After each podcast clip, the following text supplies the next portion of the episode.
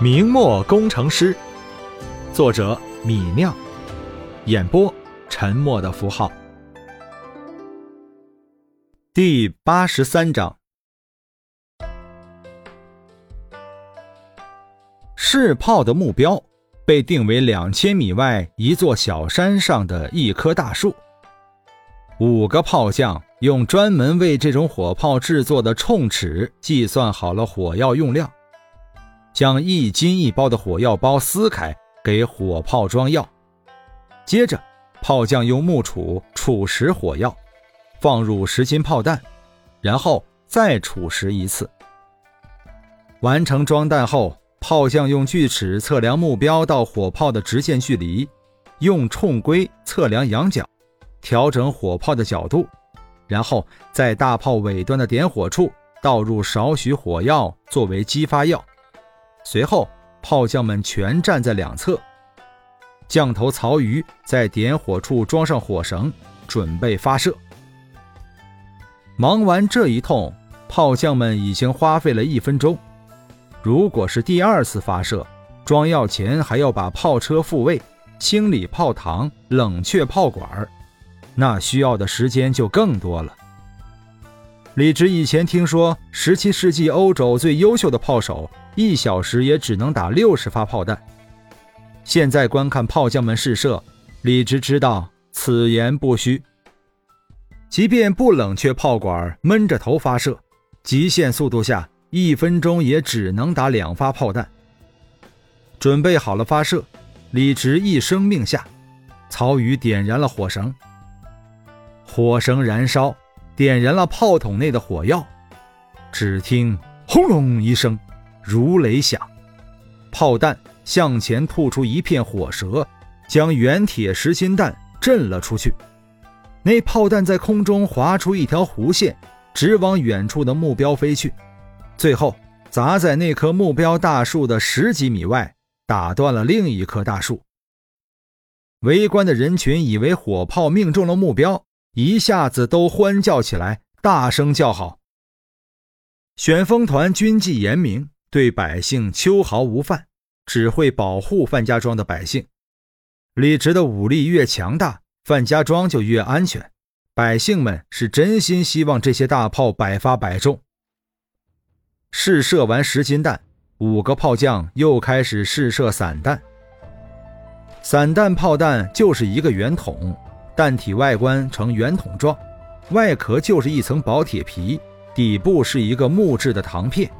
弹体内装有铁质小丸，火炮开火后，散弹底部的膛片推动弹身前进，弹体离开炮膛的瞬间，火炮内外压差巨大，弹体外壳无法承受，随即破裂，内装弹丸进出，在空中形成圆饼状弹幕。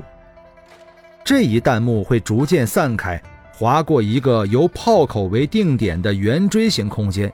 扫射这个圆锥形空间中的目标。对付近距离的士兵目标，散弹的威力是巨大的。李直让人扎了一百个稻草人，密集的放在火炮的一百米外，让火炮试射。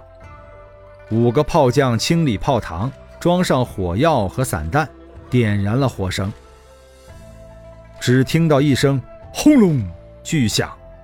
几百发小弹丸散射开来，急速向那些稻草人飞去，把那一片稻草人打得草屑纷飞。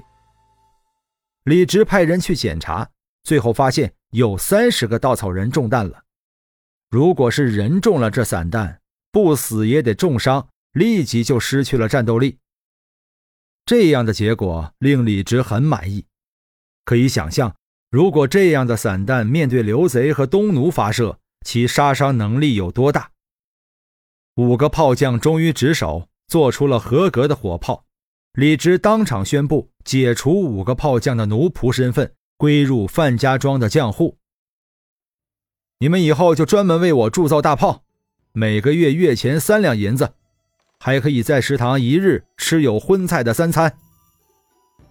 五个炮将经历无数坎坷，终于重获官家认可的身份。听到以后还有三两的月钱，他们顿时泪流满面，激动得说不出话来。扑通扑通的跪在了地上。多谢官家，多谢官家，官家如我们五人的再生父母。李直笑了笑，上去扶起五个浆户。六磅炮就此定型。李直让五个炮匠开始按这个标准批量生产六磅炮。现在这几个炮匠三天就能铸造一门炮，一个月能造十门。四月十日，李直的玻璃窑做好了。玻璃窑里布置有六个干锅，都是蔡怀水找专门的干锅匠人用最好的瓷土烧的。玻璃窑点火以后。干锅在窑里烧了两天，烧得白热，李直才把原材料放进干锅里。李直把第一炉作为实验，在不同的干锅里放置略有不同的原材料，有的干锅里只有纯碱、石灰石和石英，有的干锅里这三种主要原材料配比不同，有的干锅里加上了一点硼砂，有的加上一点长石。看看哪种配方最后产的玻璃最好。也多亏有了蔡怀水，李直才知道哪里买得到硼砂、长石之类的配料。说起来，烧制玻璃还挺麻烦的。烧热的玻璃水中要加入硝石去色。玻璃因为含有微量的铁元素，所以呈绿色。其中有以二价铁为绿，三价铁则不是显著的绿色。李直加入硝石后，硝石将二价铁氧化为三价铁，玻璃就显得无色透明。不但如此，玻璃烧制好后还需要澄清，要在玻璃热液中加入澄清剂，比如食盐。澄清剂遇热挥发会形成大气泡，这些大气泡上升过程中带出小气泡，能让玻璃中的气泡减少，因此澄清。李直的炉子设计得很成功，烧了一天，把六锅原材料全部烧制成了玻璃热液。玻璃液分别进入退火通道，退火后，李直检查玻璃实验品的成色，发现第三个干锅里加了硼砂的玻璃的透明度最好，算是找出了最优的配方。第二炉玻璃，李直又微调了第一炉找出的最优配方。直到找到较为完美的配方，这才作罢，开始制作成品。第三炉玻璃，李直就开始用磨压器磨压玻璃用品了。李直用生铁制造磨压器，磨压器上抹上一层用桐油调和的木炭粉末，防止铸模和玻璃粘合。一个干锅的玻璃液倒入退火通道降温后，将一些玻璃液。被倒入铸模，工匠们压下铸模压具，迫使玻璃液体在压模器中成型。待压模器中的玻璃冷却后，一个圆形玻璃杯就做出来了。透明的玻璃杯做出来，放在桌子上十分美观，散发着水晶般的皎洁光泽。蔡怀水大呼神奇，兴奋地跟在李直后面左看右看。东家，做成了，做成了！这下我可以去娶翠儿了。五个打下手的匠人也是满脸惊奇，看向李直的目光中满是崇拜。这个时代，玻璃绝对是奢侈品，这么大的透明玻璃杯，匠人们都没有见过，放到市场上去卖，肯定可以卖个好价钱。不过，李直拿起那玻璃杯仔细一看，却发现了不足之处。玻璃杯杯壁里还有一些气泡，这些气泡不但有碍美观，而且会让玻璃杯变得脆弱，容易破裂。李直想了想，觉得还是澄清的工作没有做透。李直决心要干掉这些气泡，于是，在新一锅玻璃热液中加大了食盐的投放量。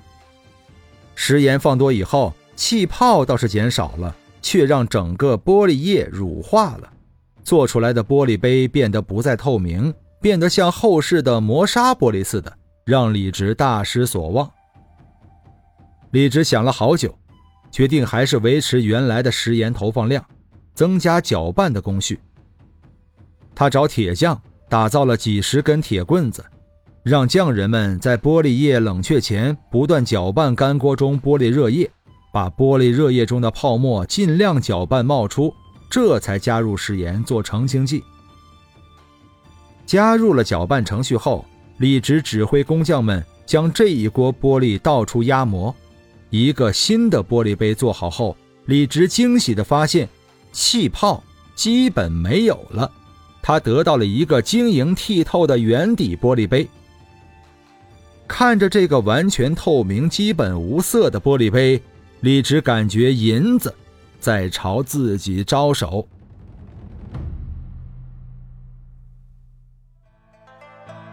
本章播讲完毕，感谢您的收听。